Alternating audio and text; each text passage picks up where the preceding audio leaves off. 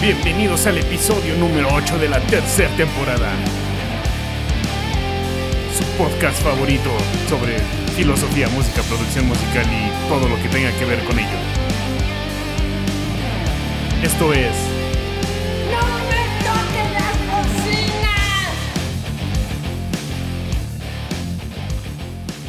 Hello, Karenina. Hello.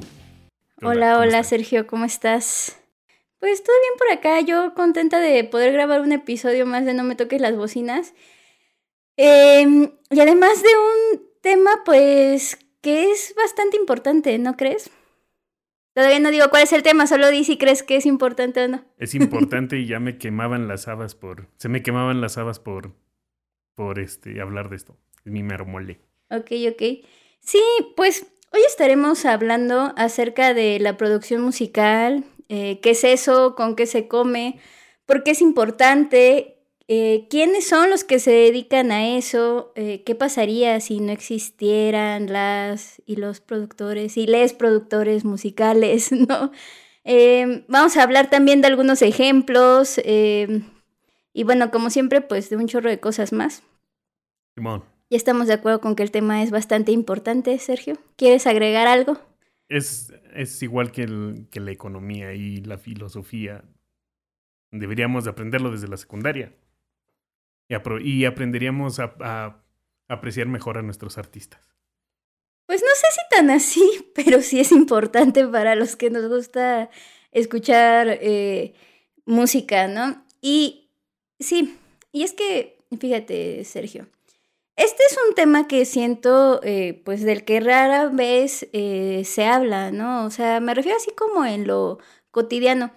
O sea, porque no es como que vayamos en el autobús con los audífonos puestos escuchando alguna canción en, Spotify y digamos así como de, ay, no mames, qué buena producción musical. Bueno, igual y tú sí, pero los mortales como yo como muchas más personas no andamos por ahí diciendo, pensando eso, ¿no? Pero en algún momento no lo, Ajá. no lo pensé. O sea, también iba por la vida valiéndome queso quién era el productor o la productora musical del disco que más me gustaba. Entonces, también tuve que aprender. O más bien, me interesó aprender.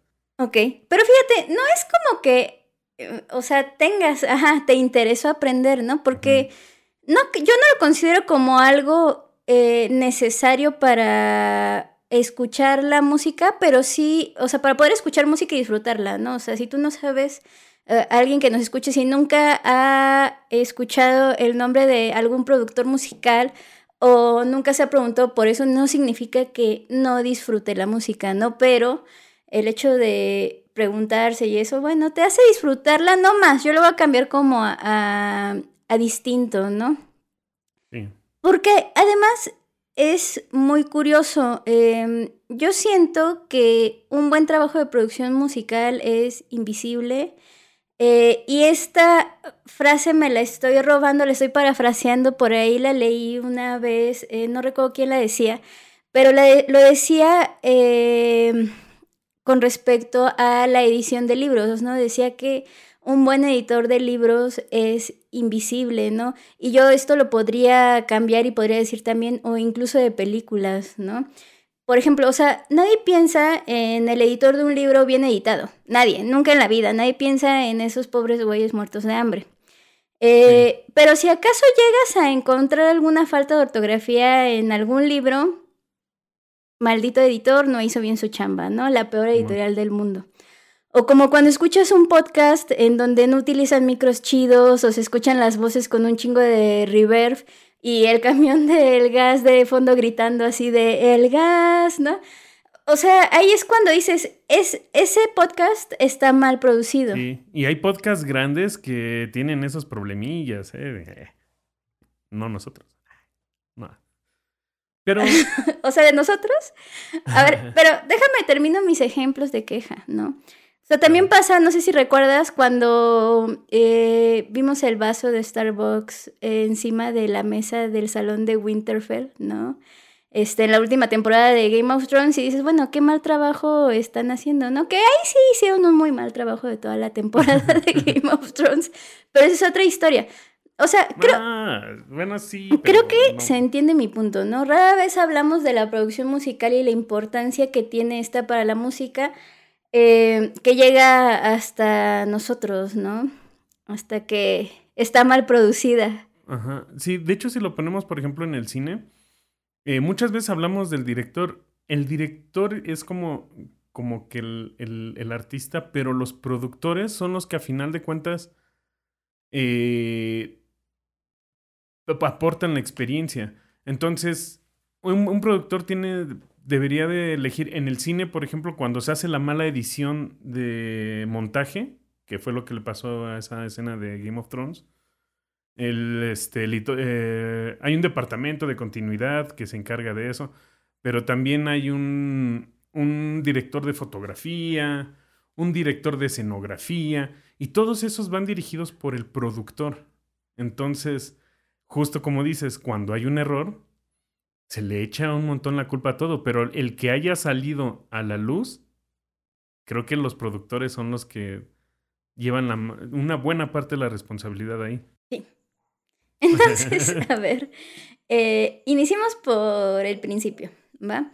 Eh, ¿Qué es la producción musical? Mira, aquí, según internet, o sea, me eché el Wikipediazo, y dice que la producción es un proceso, la, eh, la producción musical es un proceso por el cual se genera un producto sonoro a través de la conceptualización, su composición musical, su fijación a través de la grabación, su mezcla y su masterización. Yo agregaría también que es un proceso que inicia pues desde la preproducción, se vuelve pues ya indispensable todo lo que tiene que ver en la producción y es eh, un proceso también básico para el perfeccionamiento de cualquier canción o álbum, ¿no? O para sonar mamadora de cualquier producto sonoro. Y, y podríamos agregar también que pues... eh, algo que quizá es obvio, pero bueno, no me gusta obviar cosas. El encargado de la producción musical, pues es el productor musical, ¿no? Em, porque además, si bien es cierto que la figura principal de este desmadre es él, pues existen, como ya bien pusiste el ejemplo de, del cine, existen otras personas que trabajan en los distintos pasos de la producción musical, ¿no? Y vamos a estar hablando un poquito de eso. ¿O no? Mi Serge. Sí, no, sí. Hay un montón de cosas que, que, que no nos damos cuenta, ¿no? Por ejemplo, hay un video de, de Rick Beato donde explica el método de grabación, de, del microfoneo que hicieron para la batería de John Bonham en When the Levy Bricks. Que este, o sea, desde elegir la casa, cómo- de qué manera iban a estar los, los micrófonos. Y eso para darle un sonido específico a la batería, ¿no? Entonces, este. Y es un ingeniero de microfoneo el que existe para eso. Así de, de quisquilloso se puede llegar a ser. Sí, e insisto, o sea, sí, me gusta insistir en esto, no sé por qué, pero pues no es nuestra obligación también enterarnos de eso, ¿no? O sea, nosotros aquí estamos decidiendo hablar de este tema porque sé que ustedes son igual, iguales de nerds que nosotros y les interesa como conocer cosas y así, este, o decir a lo mejor que nosotros no tenemos la razón, también puede ser. Este, saludos, eh, tú sabes de quién hablo. Ah, no, no es cierto. Este, pero bueno, no es como indispensable tampoco, ¿no? Simplemente es eh, datos, datos No, pero, al final de cuentas hay un lenguaje musical básico que hay que saber. Es- estoy, estoy en desacuerdo, güey, pero bueno, ok. O sea, ¿cómo le digo a mi sobrino de año y medio que disfruta la música y se pone a bailar? Ahora, por ejemplo, con el álbum de Rosalía, que hay cosas básicas que tiene que saber, güey. O sea, no. Ah, bueno, no es, no a, a eso me refiero cuando digo que, que no es indispensable.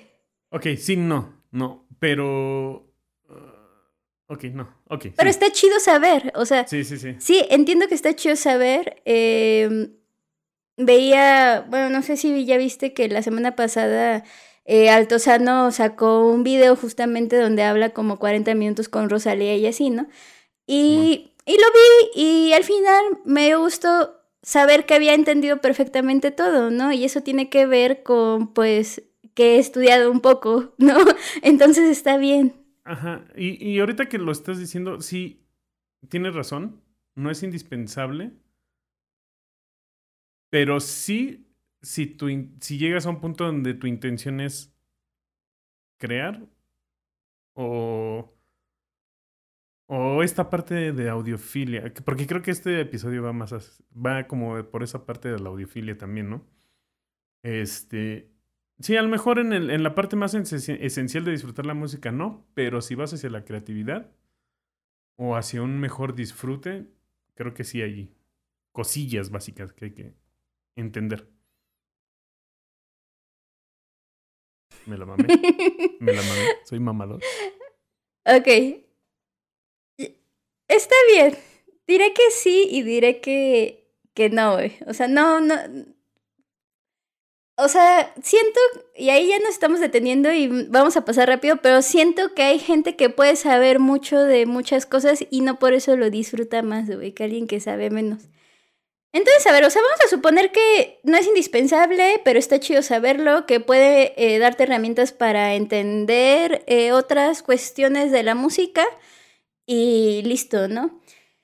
Eh, entonces, a ver, eh, vamos a regresarnos. Eh, dijimos que íbamos a iniciar por el principio, hablamos ya de qué es como la producción musical, pero me gustaría irme más al principio y entonces se me ocurre que para hacer eso podemos dejar sin apellido a la palabra producción, ¿no? Y cuando hablamos solamente de la palabra producción, nos encontramos con una palabra que tiene que ver totalmente con la economía.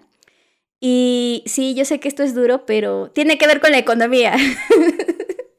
y desde esta perspectiva, pues en la, estos tiempos nóveles de economía. la producción es una actividad que consiste en crear productos y servicios que tienen un valor económico. Y fíjate, o sea, yo lo digo así como bien tajante porque a mí es algo que me costó mucho trabajo entender, güey. En mi labor como editora es algo que ahí entendí, ¿no? Pero ahorita voy a ir platicando un poco, un poco de esto, ¿no? Eh, les decía que la producción es una actividad que tiene que ver con transformar una materia prima en algo que posteriormente va a satisfacer una necesidad, ¿no? De alguien. Quién sabe quién es ese alguien, pero ahí está, ¿no? Y fin. Y entonces, bueno, eh, teniendo en cuenta esto, Sergio, permíteme hacer un paréntesis muy pequeño sobre por qué deberíamos llamar industria de la música a algo que generalmente llamamos arte, ¿no? Y pues parece como que industria y arte son cosas que chocan, ¿no? Eh, y para hablar de esto, pues voy a traer a, eh, cuenta a Horkheimer y Adorno, que, porque bueno, pues ellos fueron quienes analizaron el desplazamiento de la cultura hacia la mercantilización como una forma de alienación y control social. Esto es muy duro para mí. Y ojo, a mí me encanta este tipo de industrias, o sea, eh, sí, no es hate, pues, ¿no? Eh, pero bajo esta idea, pues hay que tener claro que el cine, los libros o la música eh, no necesitan presentarse como arte, sino como un producto. Y esto es bueno justamente para estos productos, ¿no? Porque si no los viéramos de esta manera, uno, no podrían llegar a nuestras manos porque no se comercializarían. Y dos, eh, pues tampoco podrían llegar a nuestras manos porque no estarían masificados, ¿no? O sea, estaría la Rosalía siguiendo con su ejemplo, este, cantando quizá en la calle y solamente quien, este, vaya pasando por ahí, pues la escuchará, ¿no? Es, Y estaría cantando solamente como que la música regional de donde ella haya crecido, porque no tendría el contacto con las influencias que vienen de otros países o, y de áreas muy remotas que no, eh, que están presentes en su verdadera música, ¿no? Sí. O sea, es, hasta eso es parte y nos afecta, nos da más, nos da más, este, más posibilidades. Sí, exacto. Mira, o sea, aquí lo importante es que es entender un poco que la industria de la música como industria como tal es un negocio, ¿no? Y como negocio necesita vender y para vender necesita innovar de manera constante y producir cosas bien hechas. Eh, y entonces, bueno, por eso es que surge la figura del productor musical. Fin del paréntesis. No sé si quieras agregar algo aquí, Sergio. Que creo que el productor lo que hace es, es eh, poner a disposición la experiencia acumulada para poder generar algo eh, lo más perfecto posible. Según el gusto, claro. Sí, Justa, justamente es parte de, ¿no? Entonces, a ver, eh, sigamos avanzando. Em, por lo que estamos hablando, pues parece que el productor hace un buen de cosas, ¿no? Es algo así como un mago, o bueno, no sé si un mago, pero sí una figura así medio mítica y un tipo de todólogo. Pero vamos a platicar a ciencia cierta qué es lo que hace, porque pues como ya pueden imaginar, así en resumen es el encargado, ya lo dijo Sergio, de que la música quede bien hecha. Em, se necesita siempre un productor musical si quiero hacer una canción. Yo diría que en sentido estricto eh, sí, ¿no? Porque quizá tú mismo puedes ser tu productor musical. Eh, aunque bueno, yo siento que eso sería una tarea bastante compleja porque justamente el productor musical es como esta mirada extra o esta mirada externa que puede identificar cosas que el músico que quiere sacar su material a la luz no puede ver. Esto que acabo de decir, sí. Inevitablemente me recuerda mucho a Gadamer y un concepto que tiene que se llama la distancia temporal, que para quien no sepa qué es eso, bueno, pues les platico que en la hermenéutica filosófica, específicamente gadameriana, hay una cosa que él nombró distancia en el tiempo, que básicamente es lo que nos permite encontrar el auténtico sentido de las cosas. O sea, es la distancia temporal la que nos permite deshacernos de los prejuicios para llegar a una auténtica comprensión. Ahorita les explico qué demonios quiere decir esto. La distancia temporal es lo que hace que... Por favor. Ajá, o sea, la distancia temporal es lo que hace que después de cinco años te des cuenta de que en realidad estabas bien, güey, y que tu ex estaba bien pinche feo, y que no tenías que haber regresado cuatro veces eh, más con él, ¿no? Eh, y yo lo sé, en aquel momento no podías darte cuenta ni podías verlo porque estabas cargado o cargada de ciertos prejuicios. Em, es un poco lo, mismo que pasa cuando creamos música, ¿no? Estás friegue y friegue con que X efecto, mi Serge, en la guitarra te mama y a fuerzas lo quieres meter en todas tus rolas, pero la realidad es que suena bien pinche feo, ¿no? Y no te preocupes, cuando en 5 o 10 años eh, vuelvas a escuchar esas grabaciones, vas a decir, no mames, suena de la frega esa pinche guitarra, ¿no? Si lo ponemos en un ejemplo muy drástico, es como cuando ves tus recuerdos de Facebook de hace 10 años. Híjole, ¿no?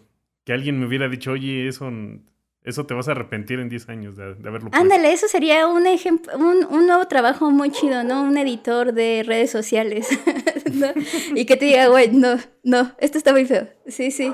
Este, ¿estás seguro que quieres publicar esto? sí, exacto. Me gusta. Y. Yo era de los que publicaba este, frases de canciones y poemas así en en mi face. y bueno, eh, yo aquí traigo también otro ejemplo. Hoy quisiera hacer muchos símiles con los libros y la escritura, que es lo que más conozco o, donde más experiencia tengo.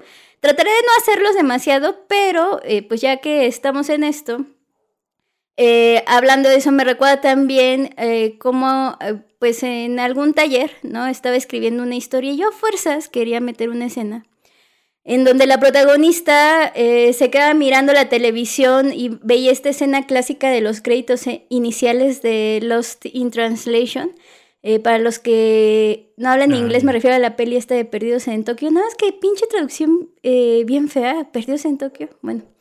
Y entonces, en toda mi historia aparecía constantemente esta referencia bien aquí sobre la peli y recuerdo que la maestra me insistía y me insistía en quitarla. Yo finalmente lo hice porque comprendí en ese momento más o menos que podía decir lo mismo con otras cosas, pero ahora lo entiendo perfecto, ¿no? O sea, ya pasaron, no sé, dos años. A mí esa escena me, decía muchas cosas, pero solo a mí, ¿no? Y la realidad es que yo estaba escribiendo un producto, ¿no? Que por cierto seguramente va a salir después, el próximo año, ¿no? Y esa es la clave. Estaba escribiendo un producto, no estaba escribiendo para mí o para satisfacer mis necesidades artísticas, ¿sabes? Y ese entonces, eh, en resumen, después de todo mi choro, este, te dejo hablar ahorita, ¿no? Sergio, eh, o sea, para mí este ejemplo o estos ejemplos que hemos dado es como la respuesta de por qué considero que sí es bien importante la figura del productor musical. O sea, sí te puedes producir a ti mismo, pero sí puedes hacer que tu compa te ayude, ¿no? Y que tenga como un buen... em, es que también hay que ser críticos, ¿no? Porque sea un compa crítico ¿no? que te ayude, pues está chido, ¿no? Entonces, ahora sí, no, habla mientras tomo agua, Sergio. este, puedes crear tú tu arte, ¿no? Pero a final de cuentas, el tener una visión objetiva y una experiencia extra te ayuda incluso a enriquecerlo. La música es un, es un arte que no es individual, es, es colectivo. Digo, hay de repente eh, ocasiones en donde un solo músico hace todo, ¿no? Y, pero realmente son pocas las, los artistas que sobresalen así. Este, por ejemplo, yo recuerdo a, a en Porcupine Tree, Steven Wilson, el primer disco, suena bien, más o menos me gusta, pero definitivamente cuando llegaron los otros músicos, digo, Porcupine Tree, el primer disco es solamente Steven Wilson y él con él trabajando solo. Pero definitivamente cuando llegan los otros músicos es donde incluso Porcupine Tree explota así bien cabrón. Este, pero no nada más es en la parte de ejecutar instrumentos, sino en cómo vas a hacer que esos instrumentos suenen de la manera que quieres. Yo en mi experiencia como, como músico, especialmente por la, en las guitarras, por ejemplo, uno, uno quiere sacarle ese crunch, quiere sonar como a como ICDC, ¿no? Esa guitarra súper básica, en teoría básica. Pero el productor va a llegar y te va a decir, oye, chavo, este, pues sí, nomás que resulta que, que a lo mejor Angus Young eh, resulta que usa siete amplificadores en línea, ¿no? De esas cosas que uno no está enterado, la parte eléctrica, que si el amplificador, que si las bocinas que usó te pueden eh, eh, modificar el timbre. Es decir, la, la parte del productor va un poquito más allá de, de solamente ejecutar los instrumentos o de escribir tu, tu- tus letras y cantarlas. Entonces, eso por, una- por la parte artística y por la parte productiva, también digo, a final de cuentas, y lo pueden ver con, con The Weeknd, por ejemplo, si tú tienes una canción que ya escribiste y ya tiene sus acordes, podemos hacer que suene lo suficientemente rico como para que también sea consumida, consumida de manera más, este, más sabrosa, ¿no? Es decir, que suene a ochentas, vamos a meterle tales instrumentos, que suene, ¿qué es lo que hace que una canción pegue? Pues, este, ciertos coros de cierta manera. Toda esa parte, justo es el que, lo que hace el, el que el productor musical sí sea necesario. Que el, el productor sí es una parte esencial de la, de la creación de música. Sí. sí, sí, y apenas estamos tocando una pequeña parte de todo lo que hace un productor musical. Eh, porque, a ver, para lograr grabar algo hay que tener un chingo de, de conocimientos, ¿no? Tú hablabas, este, por ejemplo, de, de la ejecución de los instrumentos, ¿no? O sea, está ahí la pregunta, ¿necesitas saber el productor musical ejecutar un instrumento? Pues bueno, a lo mejor no necesitas ser un virtuoso, pero sí requiere eh, de tener ciertos conocimientos, ¿no? Eh, necesita conocimientos técnicos. Este, ahí sí ya no te discuto como hace rato de, de las escuchas, de que da lo mismo saber o no saber, acá ya no da lo mismo, ¿no? Este, necesita tener eh, conocimiento sobre los equipos de grabación, Sí. necesita tener conocimiento sobre los instrumentos, sobre los programas de edición, ¿no? Este, sobre cosas técnicas, sobre cuestión, Hasta cuestiones más aburridas que nadie lo piensa, pero también tiene que, que, que saber de cuestiones administrativas, de cuestiones que, de organización, ¿no? De, de dirección. Em, con el ejemplo que te contaba este, de mí, bueno, pues un buen productor necesita saber cómo jalar orejas, ¿no? No, no puedes jalarlas a lo loco, ¿no? Hay que tener cierto feeling Sí, ¿no? este, para poder regañar. Este, y hasta necesitas ser un buen terapeuta, siento yo. O sea, sí está, sí está muy cañón está chido. ¿Sabes quién es un buen ejemplo de, de todo lo que acabas de decir? ¿Quién? Rick Rubin en el, con Metallica. O sea, de, de entrada pasar de, de la Injustice for All de Metallica al Metallica, al álbum negro o Metallica, como le llamen. O sea, se nota un cambio primero de sonido. Pero en los documentales también te das cuenta cómo él, lo que dices, llegó a como a, a ver, chavos, quieren hacer, quieren, quieren, vamos, queremos sacarle todo el, todo el jugo a ustedes porque traen mucho que hacer. Vamos a darle un, un punch. Obviamente para el momento, pues a mucha gente no le gustó, pero definitivamente creo que es el mejor disco de Metallica. ¿Por qué? Porque decidieron mm, tomarlo en serio.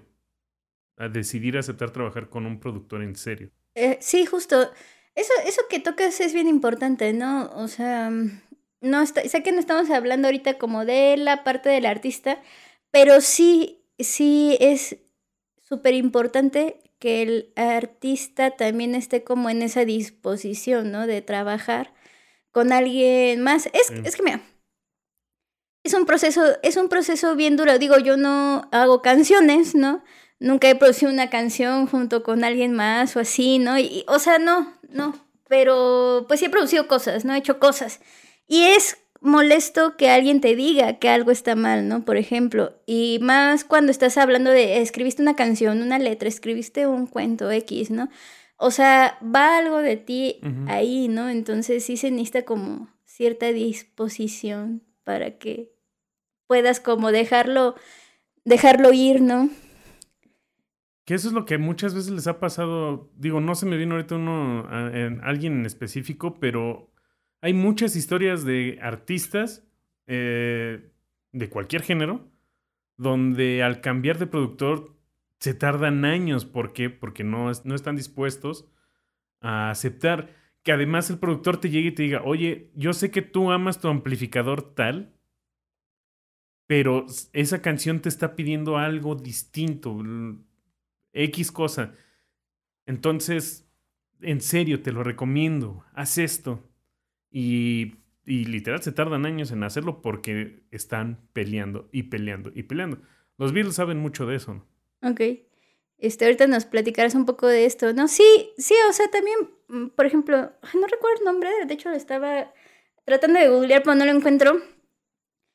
Y Edwin Ola, me lo- yo sé que él me lo dijo y me lo platicó, pero no recuerdo el nombre, de el último productor de, de Lana del Rey, ¿no? Y cómo en el anterior disco había sido otro güey, ¿no? A mí el anterior disco no, no me había gustado, ¿no? Este sí, y siento que tiene mucho que ver co- con eso, ¿no? Y de hecho, bueno, pues sí, puede, puede ser que sea aburrido, pero suena, este último disco suena como más parecido a discos anteriores en los que ya había participado este güey que no recuerdo su nombre, si alguien lo sabe, dígamelo por favor ahora. este, y sí, ¿no? Entonces es cuando ahí dices, bueno, la figura eh, del productor es relevante. A ver, entonces, eh, nuevamente resumimos. Vamos a ir haciendo como resúmenes, ¿va? Eh, un buen productor musical es aquel que va a lograr una obra atractiva, es lo que estábamos diciendo, y comercial, es lo que estábamos diciendo también con Horkheimer y Ujú. Adorno. Eh, o sea, el productor musical es un güey que sirve para potencializar la obra. Ah, qué palabra tan fea, pero bueno. Me gustaría hacer como una aclaración que eh, al hacerlo comercial no significa que tenga que vender los millones, dígase música pop, sino que sea comercial, que sea consumible por lo menos para su público objetivo. Sí, ¿No? exacto, exacto. O sea, que Si sea... estás, ah, ah. si estás en el jazz, pues vete, que, que los jazzeros te consuman. Sí. Sí, o sea, es que eso de cuando decimos, "Ah, es que es música comercial, güey. pues, eh, o sea, te juro que también la otra música, esa super under indie que escuchas también es comercial, güey, porque está en Spotify. ¿No? Algo así. Este. ok. exactamente. Eh, sí, exacto. Eh, sirve para hacerla comercial en ese sentido, ¿no? Para potencializarlo. Porque, pues, es absurdo que el artista o el músico lo sepa todo, en la mayoría de los casos al menos, ¿no? Porque, bueno, sabemos que hay otros que son sus propios productores musicales y a mí no se me, o sea, el primer ejemplo que se me viene a la mente es Paul McCartney y su álbum este de Paul McCartney 3 que salió en el 2020 o también el Paul McCartney 2, ¿no? O el Paul. McCartney 1, ¿no? Eh, tú te vas a los créditos y dice algo así como interpretado por Paul, Paul- Paul- por- mira, ya me estoy trabada tantas veces que dije Paul McCartney, interpretado por, por Paul McCartney, canciones escritas por Paul McCartney, producido por Paul McCartney, ¿no? O sea, todo está ahí, Paul McCartney. No sé, o sea, me faltó buscar, pero, o sea, seguramente pinche foto tomada por Paul McCartney para la portada del pinche disco, ¿no? Pues es, es también lo que pasa, por ejemplo, con los dos discos de Billie Eilish, que es Phineas and Billy, ¿no? Sí, pero ahí hay otro, o sea, literal acá, Paul, y, y- o sea, lo hizo solito, güey. Tocó todo solo, ¿no? Y todo lo hizo Pero, solo. pero justo además la, a Paul McCartney, la cantidad de años de experiencia que tiene. Imagínate, O sea, para mí, él, 50 o- o sea, yo- yo la menos. tú sabes que no soy como muy fan de los Beatles y mucho menos de Paul McCartney. Si alguien como que me ha gustado de ellos es, eh, es este Lennon. No voy a hablar mucho de eso, pero yo a partir de que escuché este Paul McCartney 3, o sea, tuve que esperar hasta el 2020 como para entender por qué, por qué Paul McCartney estaba tan cabrón, ¿no? Ahora lo entiendo. Si no han escuchado ese disco, pues se lo súper recomiendo. Este, tú, Sergio, pues si eres eh, más fan de Paul McCartney, no sé quién es tu Beatle favorito, este, platícame, ¿quién es? Tim McCartney. Tim McCartney Forever. Ok. No, yo no sé, yo antes era, era Lennon, pero ahora creo que sí, McCartney, ¿no? A mí me gusta muchísimo el disco de Double Fantasy, este, pero Sí. justo ahí, o sea, también hay mucho Yoko, ¿no? Entonces, no lo sé. Sí. Pero mira, Yoko juega en otras ligas, es lo único que voy a decir. No, Esa, esa mujer anda en otro pedo. para mí, o sea, no era la productora, o no sé si era la productora de Lennon, pero no sería, Lennon no hubiera sido lo que fue sin ella, güey. ¿No? O sea, simple. Sí, no, ella, ella era más bien como su coach de vida o algo así. Pero también Que también a final de cuentas aportó, eso, eso le aportaba a Lennon. un productor siento que también tiene que hacerle un poco de eso, ¿no? Eh, pero bueno, sí, sigamos hablando un poquito de los Beatles. Aquí tenemos nuestro primer ejemplo con George Martin. Ojo, no confundirlo con el señor George R.R. Martin, ya que en el 2016 me lo andaban matando por estas confusiones.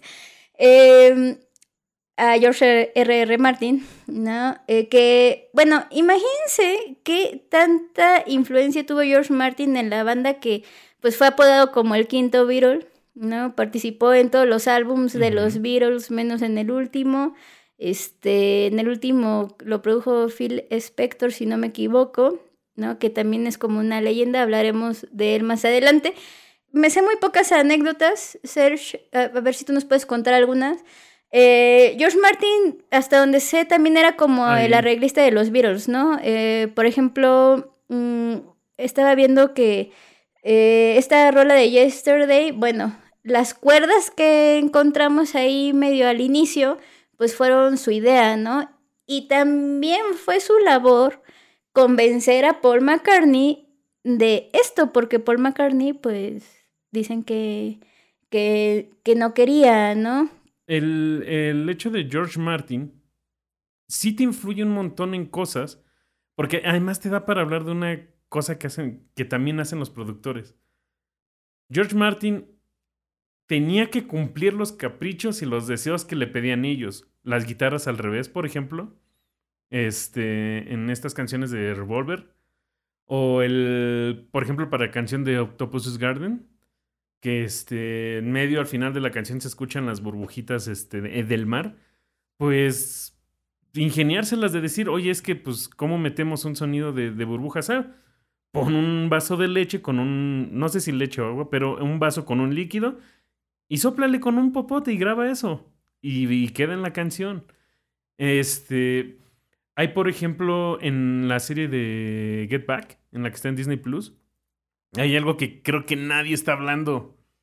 Y es que en lo- el estudio de grabación eh, se ven como si fueran unas ventanas. Pero esas ventanas te das cuenta que al principio se veían acolchadas y en otras escenas me doy cuenta que se veían este, tapas de aluminio. Y hay una escena donde se ve cómo están cambiando de los, de los acondicionadores acústicos a, los, a las láminas de aluminio.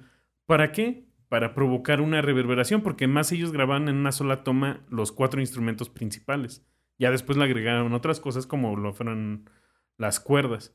Entonces, toda esa... Ya, además, el productor también a veces suele ser el ingeniero para lograr que se, que se hagan cosas o para justo para ir evolucionando. La onda de los sintetizadores, con que ya hablamos de ello en, episodios anteriores, los sintetizadores, aprender a usarlos para que te salgan cosas como On the de Pink Floyd, es un buen ejemplo de cómo un productor tiene que estar como 10 pasos adelante. Sí, eh, e incluso ahorita recuerdo que una vez por ahí leí que, que George Martin, o sea, no sé dónde lo declaró ni a quién se lo dijo, pero decía que cuando él escuchó por primera vez a los Beatles, o sea, le pareció que las cosas que ellos hacían estaban bien, ¿no? Pero no eran como como brillantes. Y ya cuando empezó a conocerlos, eh, se dio cuenta de que pues sí podrían hacerse bastante eh, populares. Y pues básicamente un poco lo que dice es que pues nada más les fal- le faltaba a los Beatles, les faltaba a los Beatles esta eh, chispa, ¿no? Del quinto, del quinto Beatle, porque pues esa justamente es la chamba del productor, ¿no? Hacer que las canciones no pasen sin pena ni gloria. ¿No? Y hacerlas entendibles, que en el caso de los Beatles podría ser complejo, ¿no? Exactamente. En el caso de Beatles se, se nota la evolución que llevan ellos, cómo también eh, George Martin va agarrando experiencia y cómo también se va aportando en, en- en cada disco, en cada canción. Sí, y es que, además, imagínate, bueno, eh, vamos a cambiar un poquito, ¿no? Qué difícil sería eh, la vida como del músico si fuera él quien tuviera que encargarse de todo, ¿no? Encargarse de grabar, de conocer todo lo relativo a lo técnico, etcétera, porque pues el músico, o sea, lo que hace es como saber tocar, ¿no? En muchos casos saber componer y saber cantar, ¿no? Eh, pero eso, esos conocimientos no garantizan que tú vayas a tener con eso una buena experiencia en el estudio de grabación, ¿no? Grabando. Y pienso que esa es otra cosa como de la figura de, de- del productor, ¿no? Que pues tiene que ser un buen conocedor de todo eso, además tiene que ser un consumidor pues bastante bueno de música, eh, cosa que espero no me golpee nadie que me esté escuchando. Siento que eso no pasa con los músicos, con muchos músicos con los que he platicado, que conozco, etcétera. Eh, yo sé que acabo de decir algo como muy feo, pero la neta es que, o sea, es algo que también pasa, por ejemplo, con muchos escritores, ¿no? Al menos no con los tops. ¿no? Eh, siempre hay alguien detrás que es más sabiondo que ellos, ¿no? Y neta que digo esto y siento que ahorita alguien va a entrar aquí y me va a empezar a golpear. Pero lo, lo digo en buena onda, ¿no? O sea, existen esas figuras por algo. No nos da tiempo a nosotros de consumir como todo para poder producir nuestras propias cosas, ¿no? A veces no te da la vida eh, para conocer todo lo que deberías de conocer, aunque pues sí es bien recomendable ponerte a conocer, es algo que yo siempre le digo, por ejemplo, a mis alumnos, porque justamente eso de po- ponerte a conocer te da más ideas, ¿no? Pero pues en este caso, el productor musical es quien puede aportar este, estas ideas, ¿no? Y qué bueno que también tú estás del lado de la otra Ajá. pantalla, Sergio. Y ahorita que lo dices, si, si, no, si eres una persona que no tiene un acervo musical o que no consume tanto, acércate con alguien posiblemente que te pueda dar ese aporte y estar dispuesto a escucharlo. Digo, la neta es que yo, por ejemplo, como músico, eh, no consumo tanto como, como creería.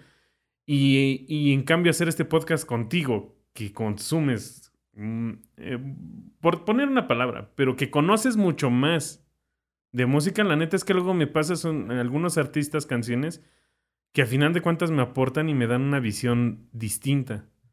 Entonces, no está mal que no escuches, pero pues también, ¿por qué no aceptar opiniones de alguien más? Sí, sí, sí.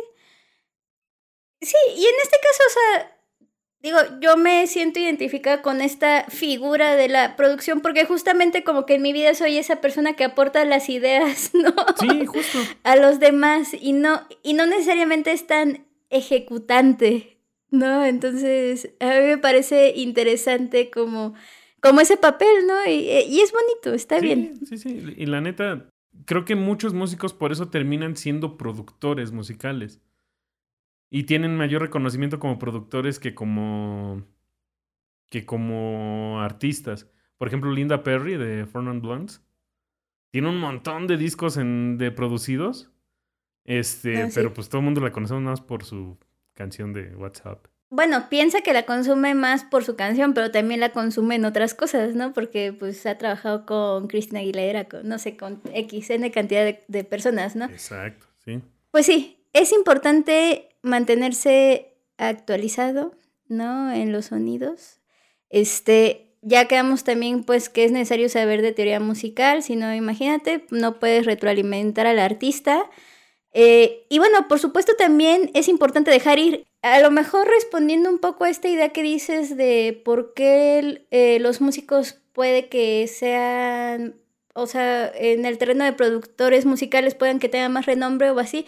Creo que tiene que ver con esto, con, con que es más fácil dejar ir algo que no es tuyo, ¿no? Es más fácil, por ejemplo, en mi caso, corregir algo que no es mío, que no me costó el trabajo escribirlo. ¿no? Este, y cuando tú mismo lo haces es más difícil ver todo el pedo, ¿no? Volvemos a, a Gadamer. Y entonces, bueno, ahí lanzo eso, ¿no? Oye, y, y eso es como parte de, de agregarle ese, esa parte de objetividad, ¿no? Sí, tiene que ver con esta objetividad, ¿no? Y es un... Yo, yo siento que es un- una cosa que se puede ir perfeccionando con los años. Un tip, digo, ya que estamos hablando también aquí como que este es un podcast que le interesa a la gente que quiere crear cosas como tú bien hace rato lo dijiste, ¿no? Yo lo que siempre digo, pues es, por ejemplo, en el caso de los escritos, que también aplica perfecto para acá, para la música, es guárdalos en el cajón, güey, un rato, un año, ¿no? Eh, y regresa a ellos. sí. Lo vas a, vas a regresar mucho más objetivo, ¿no? Y, y seguramente verás cosas que no puedes ver eh, un día después de haberlo terminado. Bueno, fin del tip. Es como yo con mis videos de, de TikTok, Ah. que me aprendo la canción, lo subo y, y todo bien chido. Ya los vuelvo a ver como muchos días después. Ah, eso sí, el primer día los veo y los veo y los veo y los veo.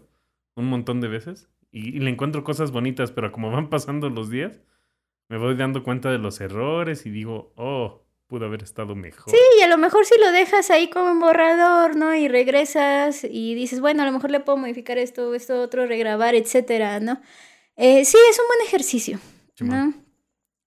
Eh, hablamos entonces de dejar ir. Dejar ir también tiene que ver con algo bien interesante. Eh, por más que te guste un género a ti, tienes, o sea, el dejar ir también implica tener la disposición de trabajar según el gusto del músico, porque al final tú estás trabajando para, para él, ¿no? O sea, eres como un abrillantador, ¿no? No una cera que cambia el color de las cosas, ¿no? Por poner una muy mala analogía. eh, o sea, la chamba es lograr poner eh, cómodo a- a- al músico, al artista, para que pueda trabajar chido mientras tú diriges y bueno, le das unos tips, eres más objetivo, le ayudas a cumplir sus cosas, como lo que decías, ¿no? Del vasito con leche y el mar, ¿no? De los Beatles. Está chido. Eh, no te pones así como de Sí. no, güey, o sea, mejor deberías de hacer este, ¿no? meter ahí algo de rap, ¿no? No lo sé, güey. Eh, porque a ti te gusta el rap, ¿no? Eh, Eh, hablando de Phil Spector, ajá. Phil Spector fue muchas veces y es tiene un- una mala fama. Tiene una muy buena fama por quien lo que propuso en su momento, pero después tiene una mala fama justo por crear todo lo contrario a, a un buen ambiente de trabajo. Bueno, tan malo que... eh, ve, busquen su, su vida, pero... Ahorita nos cuentas el chisme cuando hablemos más de él, porque yo no sé eso y quiero saber y no lo voy a googlear. Ah. Este, a ver, entonces, no ah, sé, Sergio. Es que te implica armas y A ver, vamos a hacer de nuevo una recapitulación y tú me dices si hay algunos puntos que, que faltan agregar. La reca- recapitulación se llama ¿Qué se necesita para ser un buen productor musical? Punto número uno, conocer de música y escuchar de todos los géneros habidos y por haber. Uno, sí. Punto número dos, conocer la historia de la música. Bueno, no hablamos de esto, pero yo lo considero importante, ¿no? Conocer la historia de la música y estar al día con las noticias del mundo de la música. Tú no sabes para qué te van a servir esos datos, pero seguramente en algún momento te van a servir. Eh, conocer de formatos, súper importante. Eh, Bueno, yo no sé, te digo nada de los Beatles, pero pues eh, eh, sería interesante ver, por ejemplo, en este... Ay, ¿cómo se llama este disco? El Sgt. Pepper eh, y el loop este infinito, ¿no? Que está en el vinil. Ah, bueno, tiene que ver con un conocimiento. Logra, lograr hacer eso tiene que ver al final con un conocimiento técnico, ¿no? Además de tener una idea. En este apartado me gustaría decir algo como muy rápido. Por eso es que hay veces que, digo yo que me dedico a vender audio, hay veces que la gente me pide unas ciertas canciones de los 60s para probar equipos de audio. Y pues resulta que no tienen tanto grave. ¿Por qué? Porque cuando se grabaron en los 60s no había equipos para tener tanto grave, ¿no? Y de repente quieren poner canciones actuales, este, que llevan justo, saben, en los productores actuales, saben que la mayor parte de la gente tiene subwoofers, entonces lo, lo ponen en audios vintage, ¿no? Este, y pues suena distinto. Entonces sí, efectivamente, hasta en eso tienes que saber cómo, para quién va dirigido.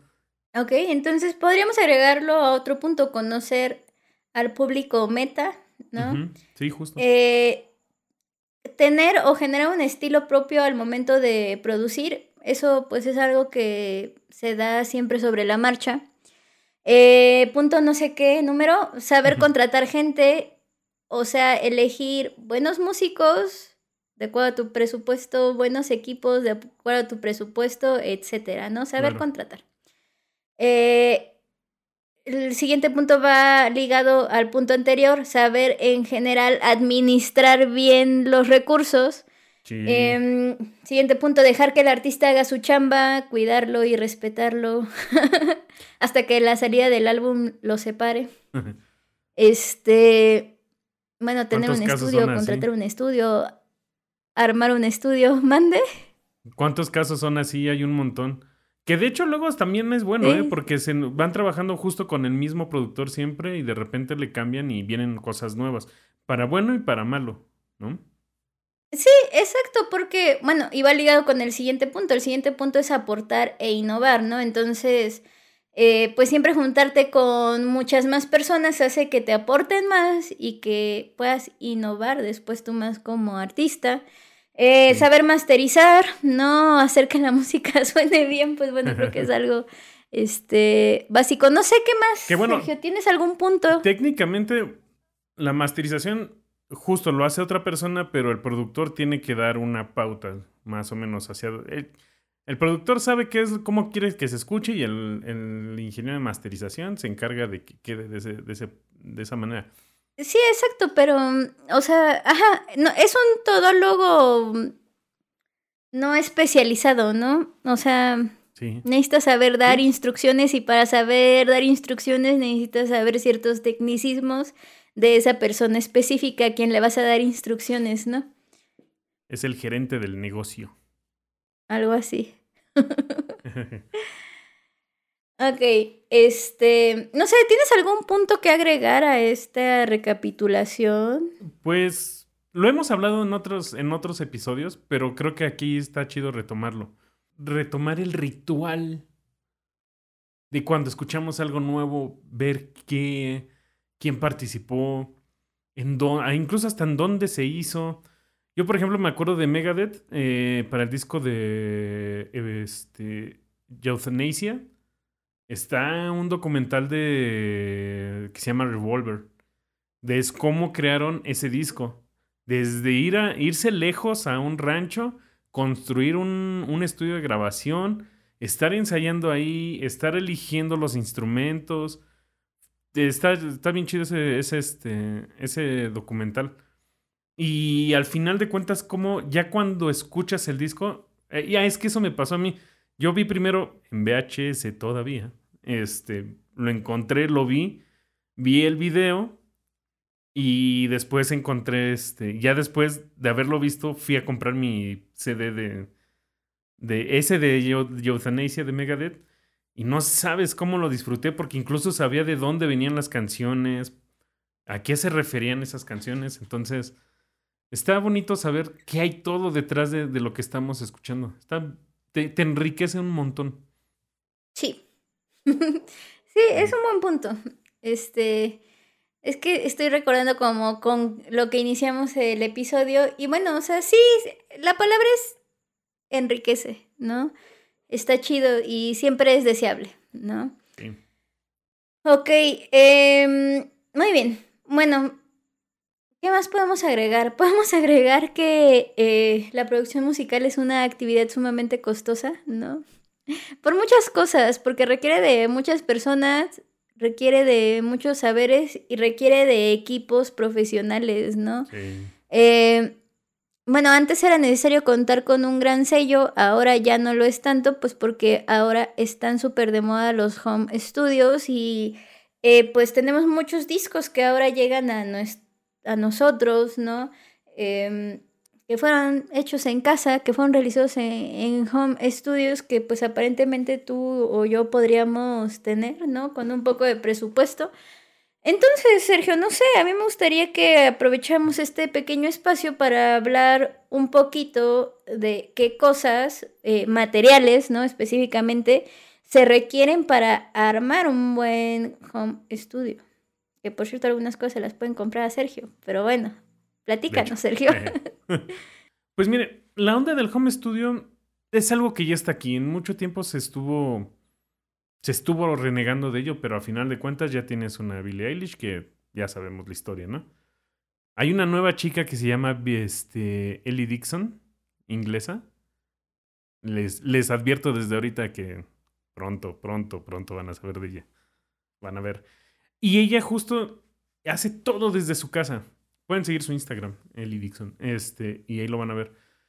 ¿Y qué es lo que necesitas? Pues básicamente es una interfaz, un micrófono, porque regularmente este, eh, casi todos grabamos voces, o si no, por lo menos para aprender cómo funciona el audio. Y ahí de- va a depender mucho de, de qué es este, cuál es tu instrumento, si eres guitarrista, bajista, baterista, eh, la interfaz de audio, la computadora ya es obvio, eh, obvio, aunque si te quieres Nada es obvio, poco- nada es obvio. Ay. aunque si te quieres poner un poco mamadores, pues necesitarías tus eh, equipos análogos y cintas para poder grabar en casa. Este, un centro de trabajo digital como Cubase, Logic, por decir algunos. Y, y realmente ya no es tan caro. Digo, yo la verdad es que mi pequeño estudio que pueden ver es muy, muy básico. Pero yo creo que es más aprender cómo usarlos que el, que el tenerlos. Es decir, eh, ¿Dijiste bocinas y o parlantes en general, audífonos? audífonos. No, no dije este. Pues sí, también los Bueno, audífonos dilo. son Monitores. unos audífonos. Ajá, los monitores creo que pueden esperar. Creo que sí, más importante los audífonos para empezar. Este, y ¿qué más? Y pues ponerse a estudiar, la verdad sí, más allá de ver videos de YouTube, yo creo que unos libritos sí están más chidos, ¿eh? Ponerle. Y especialmente, igual que con la música, platicarlo, hablarlo y, y experimentar con otras personas. Porque, ¿Por qué? Porque Uh. la palabra de hoy lo dice, enriquecer. Tenemos que Sí, sí, sí, enriquecernos sí. con los demás. Y así mi super tutorial. Ok. Cualquier duda, Pues yo está mi Instagram para que Sí, es. Escríbanle en Instagram. Yo algún día espero eh, comprar algunas cosas. no sé cuándo, pero está chido. Ni sabía para qué, güey, pero bueno, bien está chido, ¿no? Tener ahí. eh, Mira, es entre los es instrumentos que tú tienes y el equipo de grabación que ya tenemos de este lado, mira. Ya podríamos hacemos- armar estudios.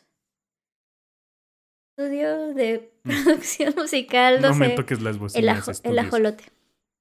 ¿Cómo? Ah, ah, bueno, luego nos ponemos de acuerdo con el nombre. Eso Sí, no, ese sería, ese ser- no, ese sería el principal problema, güey. Pero bueno. No me toques el ajolote. Este. bueno, eh, sí, ya podríamos armar nuestro propio estudio, Sergio. No sé qué grabaríamos, pero bueno, se podría hacer algo. Eh, Un podcast. ok, ok. Este, por cierto, creo que ya lo hemos mencionado, pero hay un canal buenísimo en YouTube, el de Mix with the Masters. ¿no? Ah, sí. Sí, que de hecho también tienen cursos. Que yo creo que ese es básico, ¿no? Para ahondar más en lo que estamos hablando, porque justamente, como su nombre lo dice, pues están ahí los, los grandes, ¿no? Explicando cómo hacen lo que hace Ahora, y por qué suena así la rola, sí, ¿no? esos están chidos y también, si, le, si me permites, les, eh, les pondría dos canales, tres. Tres canales de YouTube que en español que están bastante chidos, yo los sigo. Uno es este Soundtrack. Él analiza desde la perspectiva de producción musical. Y la neta sí te hace justo, te ayuda mucho a entender de dónde vienen y por qué. Y lo que me encanta es que le entra desde los bookies Ok. hasta lo que quieras. A mí no me encanta, pero es valioso. Sí, ¿Otro es quién? Nico Astegiano, es un argentino. Él es este, él te enseña a usar Cubase, te enseña cómo este, qué, qué interfaz, qué micrófono te puede ayudar. Este, Nico Astegiano, ese está bien chido. Ok. Y eh, otra vez mencionar a Bad Decisions, Erika Bada. Ella, ella lo que me gusta es que además de esas cositas de producción musical, también le hace un poco al coaching artístico. De, este, ha- hace poco vi uno donde te dicen por qué, este, a ver, papás, si le quieren comprar, ¿qué es lo que no debes de comprarle a tu hijo, no? Este, porque luego justo los chavillos se- Fíjate que ya tiene rato que no me salen sus, sus videos, ¿eh? Pero sí está chida.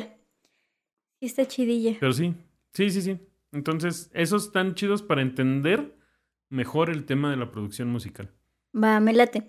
Ok, pues creo que ya ha quedado claro, pues, gran parte de lo que implica la tarea del productor musical. Aunque podríamos hablar y hablar y hablar, pero pues este programa no es infinito. pero sí me gustaría que habláramos de una especie de triada. No sé si es una triada o en sentido estricto, ahorita voy a explicar por qué. Que es esta triada Bjork, Arca, eh, Rosalía, ¿no? Que ambas, ambas tres, que las tres son productoras Sí. eh, musicales y hacen como sus, sus ondas, aparte de música y así, ¿no? Y entonces está chido. A mí lo que me llama la atención de esto, bueno, el, uno de los, de los episodios de la primera temporada estuvieron dedicados a Bjork y tocamos como varias cosas de la producción musical, así que no lo volveremos a hacer.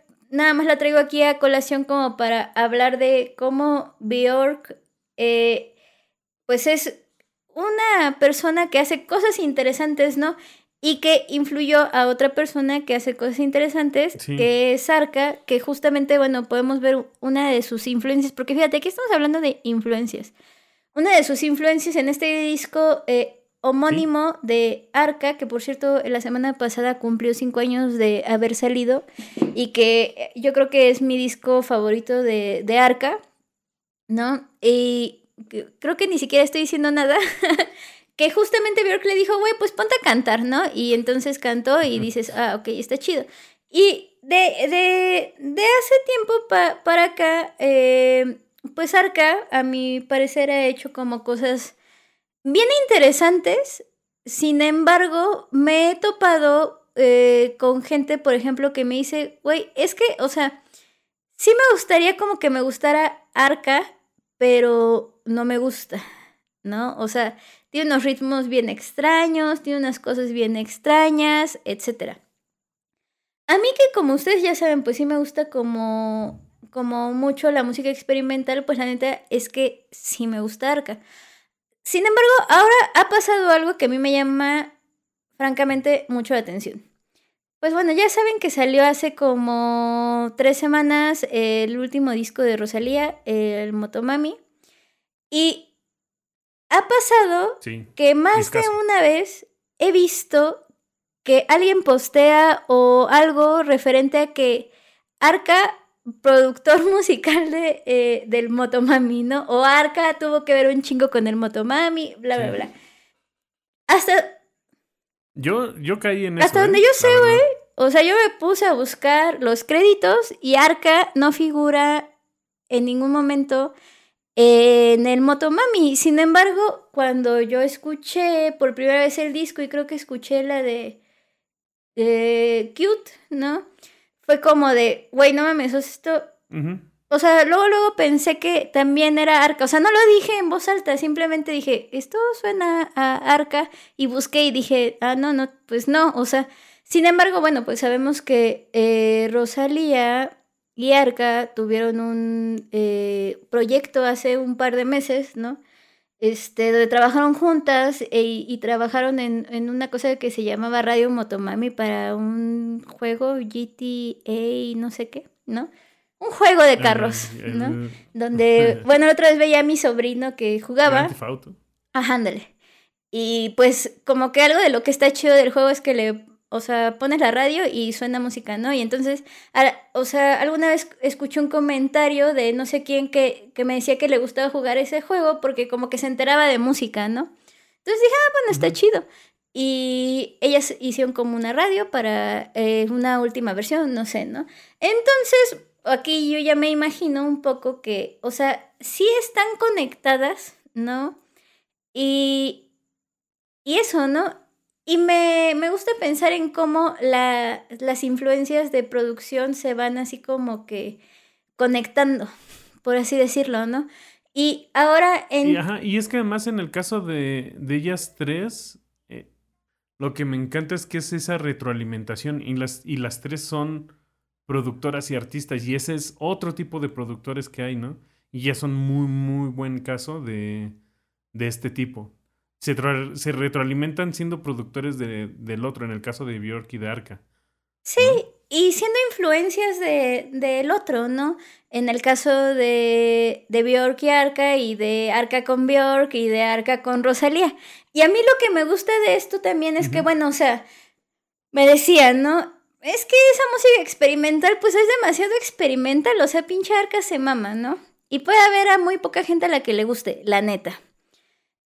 Pero ahora veo que esa música tan experimental sí tiene un fin, ¿no? Y su fin también termina siendo comercial. Porque lo que en Arca, esos sonidos, por ejemplo, de, de esa rola de Cute, ¿no? Que en Arca suenan tan experimentales, en Rosalía llegan a sonar, ahora sí utilicemos la palabra comercial en el otro aspecto, ¿no? Totalmente comercial. eh, con eso me refiero a totalmente digerible, ¿no? Entonces, me, está haciendo- me gusta ajá. pensar cómo va eso, eso experimental. Sí, algún, en algún momento va a salir a la luz ya digerido, ¿no? Y eso es gracias a la, a la producción musical. El- el- lo platicamos, ¿no? En alguna ocasión, como el músico, ahora la música de músicos que van explorando, van buscando. Eh, tú, por ejemplo, eh, si escuchamos, retomando a Bjork y Arca, los el, de la Oceanía, Oceanía de Bjork, este, pasando por, ¿cómo se llamaba? El Volta. Son discos que si bien no suenan Arca, pero se nota que Arca empieza a tomar de ellos, ¿no? Pero esos discos para para lo comercial están demasiado densos. ¿Por qué? Porque todavía no es común escucharlo. Pero al final de cuentas, justo lo que dices, Arca lo, lo va perfeccionando y llega el momento donde Rosalía dice, esto ya, esto ya lo podríamos empezar a comercializar. Ya es más común encontrarlo. Sí, y, pero bueno, es importante entonces hacer esta aclaración que ya he visto eh, que varios dicen, o sea, Arca no produce el Motomami, el productor es un güey que se llama Noah Goldstein, ¿no? Y por ahí de repente ayuda a Pharrell Williams y por ahí hasta The Weeknd, ¿no? Con, con esta rola en la que participa de la fama. Eh, bueno, eso por un lado, ¿no? Por otro lado, pues eh, es bien interesante tomar este disco eh, como una discusión. maldito Jaime Altozano, o sea, yo quería hacer esto, pero no grabamos este episodio antes. Eh, y, y, eh, la semana pasada salió, salió este video como de mil horas, ¿no? Donde Jaime eh, habla con Rosalía y platican como de muchos pormenores de cómo eh, se generó este disco, eh, las ideas, ¿no? Y, y resulta bien interesante. Fíjate, bueno, tú sabes que yo en Instagram, síganme, en Instagram solo posteo así como discos que me gustan y eso, ¿no? Pues yo, yo ya esperaba la neta que saliera ese disco, lo escuché a las 7 de la mañana, eh, cuando, el del día que salió y luego luego posteé, ¿no? Que me había gustado. Desde la primera escucha a mí me gustó. Eh, a mí también. Hay como cosas bien curiosas, ¿no? Como la elección de singles, que esto también tiene que ver con la producción, güey. O sea, ¿qué es lo que va a salir primero, no? Em, y parece como que ella se burló un poquito de nosotros, ¿no? Este, porque pues ya escuchas el disco como un producto eh, total, ¿no? Y pues los singles, o sea, sí son partes del disco, pero no como que... No, no, no te avisan de la magnitud del disco, ¿no? Por así decirlo. Sí, claro. Y regularmente a veces, como los trailers de las películas, eh, nada más te ponen como que lo que te va a llamar la atención, pero no te ponen lo importante. Y cuando es un mal trailer, justo es porque te devela la trama, ¿no? Pero así rápido, un, un ejemplo así como muy conocido es fue Paranoid de Black Sabbath. Ok. Que tú escuchas este. Justo la canción fue la última que metieron porque había que rellenar dos minutos. La hacen así como de al vapor, así, más bien este, en el horno de microondas, así de rápido. Y justo por el tamaño de, canción, dicen, ¿saben qué? Vamos a mandar este de, single. Pero justo el eh, Paranoid, comparado con todo el disco de Paranoid, este, no tiene mucho que ver. Es una canción como muy rara.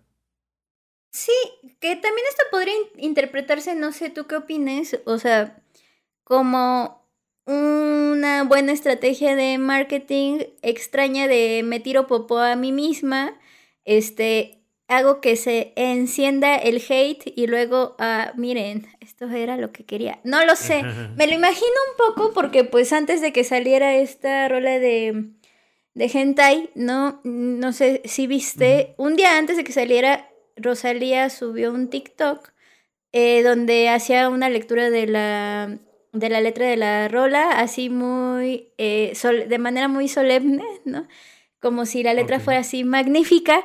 Y pues tú la escuchas y dices, qué vergas con la letra, ¿no? Aunque pues sí tiene mucho sentido la letra y yo considero que sí está chida y que es una muy buena rola. Este... Eso no me la sabía. Pero pues sí saca de pedo, ¿no? O sea, entonces e, e, es, es, interesante, ya no tiene mucho que ver eso con la, con la producción, pero bueno, sí hay muchas cosas que tienen que ver con la producción. No sé si quieras comentar algo al respecto, Sergio. No, pues, mira, nada más complementar la parte de los videos, incluso tienen un orden, ¿no? O sea, también es parte de la producción, porque se va a complementar, ahora se va a complementar con la producción audiovisual. Muchos de los, de los productos que salen ahora son audiovisuales y, y justo también es parte de que ella, desde el momento que está creando la canción, creo que ya hay muchos artistas, y creo que Rosalía lo hizo en esto, de empezar a pensar en, incluso en la producción audiovisual, en lo visual también. Porque incluso a mí me sacaba un poco de onda de Rosalía como tenía así como algo entre los dientes. Dije, le quitaron los Tiene dientes. una mariposita. Le pusieron unos de oro. Exacto, y, y es parte del, del, disco, ¿no? O sea, hasta es como para hacer referencia de todo video y foto que salga ahorita, si me ven con esta cosita de, la, de esta mariposa, es parte del, de lo que estoy haciendo ahorita. Es, de, es todo el concepto. Sí, y es bien interesante. Incluso, bueno, eh, el, un día antes de que saliera el disco, pues en TikTok salió. Eh, hicieron como un live, una presentación en vivo que realmente pues, era como ya un video pregrabado, ¿no? De media hora, donde pasaban ya todo lo... Eh, pasaban casi todas las canciones, o todas las canciones, me parece, ¿no? Eh, y justamente, ¿no? Con esta, esta idea audiovisual. No lo sé. Yo lo único que sé es que sí es importante darnos la oportunidad de escuchar nueva música. Te decía, puse en Instagram que me había gustado y recibí muchos comentarios en mi inbox, ¿no? El que más me llamó fue de un exalumno eh, que me cae muy bien. Eh, saludos, si es que nos escuchas. Y que me decía, ah, porque aparte me habla de usted, oye Karenina, es que lo que puso es sarcasmo o de verdad le gustó el disco de Rosalía, ¿no? Y yo, ¿what? ¿No? Obviamente Tómalo como quieras. él es como, él le encanta el jazz, ¿no? Entonces yo le decía, em, pues mira, no lo puse de sarcasmo, sí me gustó mucho el disco de Rosalía. Escucha, le recomendé la canción de mm, Saoko y le recomendé la de... Ah, ¿cómo se llama? No me acuerdo. Saoko es la mejor canción. Es, ah, Este, la que es un cover, la que es un cover, eh, está así este, como... Delirio de grandeza. Ajá, delirio de, de grandeza. Digo, seguramente estas dos te van a gustar. Pero escucha todo el disco. Dime qué piensas. Nunca me dijo qué pensaba, no sé si lo escuchó. Pero bueno, o sea, Saoko, por ejemplo, tiene muchas cosas que ver con, con el jazz, ¿no? Tiene ahí unas distorsiones Sí, bien que- interesantes que hace con el, con el piano, ¿no? Y que, bueno, Y es- hace como, la base. además, o sea. Exacto. Entonces, eh, pues yo les recomiendo escucharlo y estar abiertos a, pues a las cosas que se vengan, ¿no? No sé. Que hablando de Saoko, nada más así como paréntesis rápido, me recordó a, a Mr. P. Mosh de Plastilina Mosh, Ok. que también eran eh, para el 95, 96, que era algo como electrónico. Era, es una cosa súper rara esa canción y está basada en jazz, pero está en la, en, el- en- en la memoria popular como algo electrónico rock. Y Saoko tiene un poco más o menos eso, esa- ese feeling. Muy bien. Sí, escúchenlo. Entonces, pues yo creo que hasta aquí llegamos, Sergio. Si te parece bien, vamos a, Bien. a despedirnos porque creo que esto ya, ya se alargó un poquito. Entonces, bueno, eh, nos vemos el próximo mes, yo espero, con otro nuevo episodio de No me toques las bocinas. No sé de qué vamos a hablar, ya ahí lo discutiremos. Este, ustedes estén at- atentos, eh, que seguramente será interesante. Recuerden seguirnos en redes sociales. En redes sociales. ¿Cuáles son nuestras redes sociales, Sergio? Las de No me toques las bocinas. En no me toques las bocinas, así nada más. No me toques las bocinas en TikTok. Anda por ahí Facebook, este, Instagram, eh, en todas las plataformas de podcast. Podcast. Ahí estamos. No me toques las bocinas. Bueno, y en YouTube, ¿no?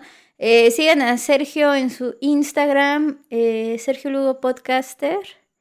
Y a- Y a mí me pueden seguir también en mi Instagram, Karenina Zaro. Y bueno, ahora me pueden seguir en TikTok, que pues estoy posteando, esta semana no lo he hecho, pero trataré de retomarlo. He estado posteando algunos videos eh, específicos para TikTok, donde pues toco otros temas igual que tienen que ver con, con la música, ¿no? Nada más que estoy ahí yo solita. de hecho Sí. es muy buen complemento para el podcast. Sí, síganme para que me den más ganas de subir diario eh, videos. ¿Va? pues bueno, mi Serge. Nos vemos. Nos vemos pronto. Nos escuchamos. Y Bye. nos vemos pronto. Sí, Árale. sí, sí, sí. Bye. no podía faltar. Ah. Bye.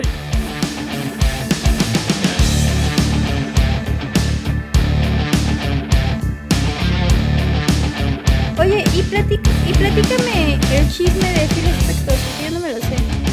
Lo que dijiste. no lo sé. Lo que pasa es que le fue muy bien en los 60s, pero siempre fue muy excéntrico. Entonces ya, este, creo que los 80s, 90s le fue muy mal, pero ya era tanta su frustración que ya, este, andaba medio paranoico y, y pues ya cargaba armas. En algún momento llegó a disparar, este, sin herir a nadie todavía, pero llegó, creo que fue en el 2000, en los 2000 le disparó, disparó igual así como que en su frustración y mató a una actriz. Por eso es que ahorita está estaba, en, no sé, no recuerdo si ya murió. Em, este, Estuvo en la cárcel. Está en la cárcel por, estuvo, ajá, por, por asesinato no doloso. Oh. Pero justo por la frustración de, de trabajar de esa manera tan, tan, eh, como tan obsesiva, compulsiva. Ok. Y ajá, Ok, ok. Este, va.